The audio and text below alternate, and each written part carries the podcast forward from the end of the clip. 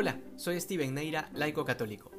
El Señor te invita hoy a ver hacia adentro de tu corazón, a sincerarlo todo ante la exigencia del Evangelio.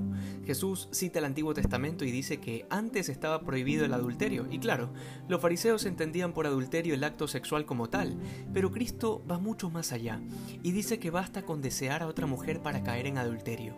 Seguimos en esta línea de exigencias que son muy superiores a la ley de Moisés, porque ya no apuntan solo al hecho, sino a la intención y al corazón. Pero sobre este tema del adulterio hay dos cosas importantes que vale la pena profundizar hoy.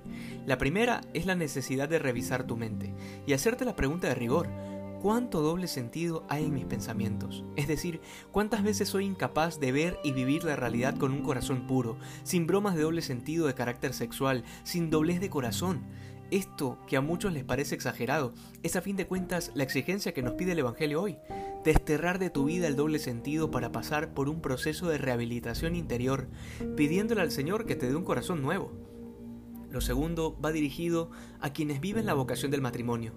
El Evangelio nos dice claramente que basta con desear a alguien que no es tu esposa o que no es tu esposo para cometer adulterio. Y si el tema te resulta exagerado, pues nada, es lo que Jesucristo explícitamente está enseñando, que no es nada raro, dado como hemos venido profundizando estos días, el Señor viene a traer una exigencia superior a la ley y a los profetas, que realmente nos compromete por completo. Lamentablemente en muchos matrimonios la infidelidad se ha normalizado, y me duele decirlo, pero solemos ser los hombres quienes más vivimos esta infidelidad, y en cosas muy concretas. Revisa los grupos de WhatsApp en los que estás metido. En muchos de los casos, habrá grupos en donde sistemáticamente se comparte pornografía de forma muy normal, con imágenes, stickers o chistes. Y esto de cualquier pagano no se puede pedir más. Pero aquí estoy hablando de hombres católicos, que supuestamente aman a Jesucristo y a la Virgen, pero terminan metidos en estos antros digitales llenándose de más basura a la cabeza. Y lo penoso es que lo ven normal. Repito, hemos normalizado la infidelidad. Y ojo que esto aplica ya no solo para casados, porque todos tenemos una vocación al amor, y vivir de esta manera tan indigna atenta contra el amor al que estamos llamados a vivir, en cualquier vocación. Luego dentro del matrimonio, y esto voy a decir que sí es una opinión muy personal, ¿ah?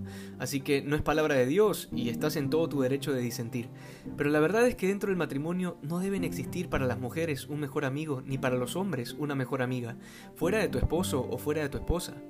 Y esto tiene una lógica muy sencilla. ¿Qué es lo que hace que alguien sea tu mejor amigo o amiga? Claro, las cosas que se cuentan, la intimidad, el tiempo juntos, pero ¿no se supone que justamente es eso lo que exclusivamente compartes con tu esposo o con tu esposa? Es que pareciera que la vocación al matrimonio se ha convertido en una especie de opción por descarte. Algo así como que si no me hago cura ni monja, pues nada, ya tocó, me caso. El matrimonio es una vocación y exige renuncia. Renuncias a todas las mujeres del mundo para quedarte con una. Renuncias a todos los hombres del mundo para quedarte con uno. ¿Quiere esto decir que está prohibido tener amigos y amigas? No, todo lo contrario. El matrimonio es una vocación de servicio. Deben dar testimonio y vivir santas amistades, pero sin intimidades. Para eso están casados.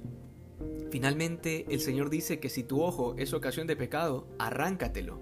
Y es evidente que esto no puede ser interpretado de forma literal, porque se refiere a eliminar de tu vida todo aquello que te aleje de Dios. Esto está profundamente relacionado con lo que decíamos anteriormente. ¿Qué esperas para salirte de ese grupo que te invita a normalizar la infidelidad? ¿Qué esperas para dejar esa amistad que te hace daño y te pone trabas en el camino hacia Dios?